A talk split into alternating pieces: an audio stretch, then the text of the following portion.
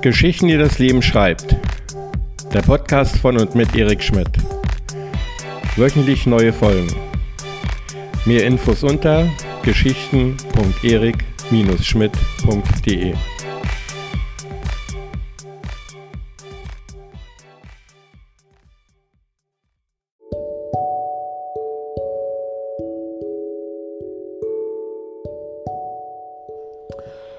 Okay, so, die letzte Folge dieser Staffel möchte ich gerne dazu verwenden, euch Danke zu sagen dafür, dass ihr zugehört habt. Und äh, ich hoffe, dass es euch auch gefallen hat, das eine oder andere.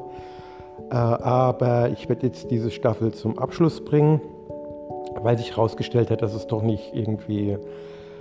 Hm, ich bin nicht so ganz zufrieden damit. Und zwar die Texte, die ich da euch präsentiert habe, die sind halt wirklich eher zum Lesen und weniger zum Vorlesen gedacht.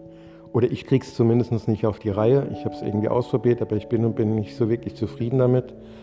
Und zudem ist das ja auch noch ein Podcast-Format oder soll eins sein. Und mit Podcast hat das jetzt meiner Meinung nach gar nichts zu tun. Es ist ja einfach nicht freie Rede und ähm, im Grunde genommen durchinszeniert. Nur dann nicht mehr, nicht mehr wirklich gut. Äh, ich habe vielleicht ein Talent zum Schreiben, aber bestimmt kein besonderes zum Vorlesen.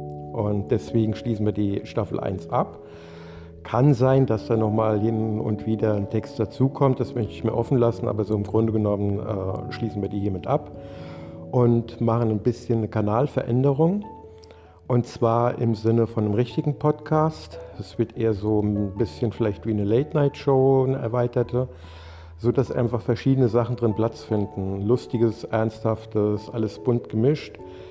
Man sagt zwar im Allgemeinen, dass man davon abrät, äh, weil es für den Zuhörer einfacher ist, wenn er genau weiß, wo er dran ist.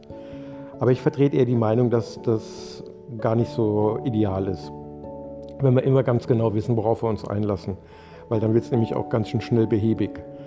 Und ich, für mich selbst fühlt es sich gut an. Ich mache es einfach mal irgendwie. Vielleicht kann es ein, der ein oder andere von euch auch was dem abgewinnen. Äh, wer damit nichts anfangen kann, dem danke ich auf jeden Fall, dass er mir die Treue in der ersten Staffel gehalten hat. Und tut mir leid, dass ich da in der Richtung nicht mehr dienlich sein werde oder auch kann. Ähm, war eine schöne Zeit. Und, ähm, aber vielleicht bleibst du ja auch dabei.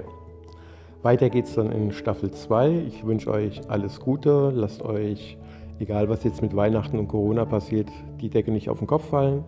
Passt auf euch auf und bis in Staffel 2 hoffe ich doch, für so viel wie möglich, wenn es dann mir geht. Bis dann, tschö.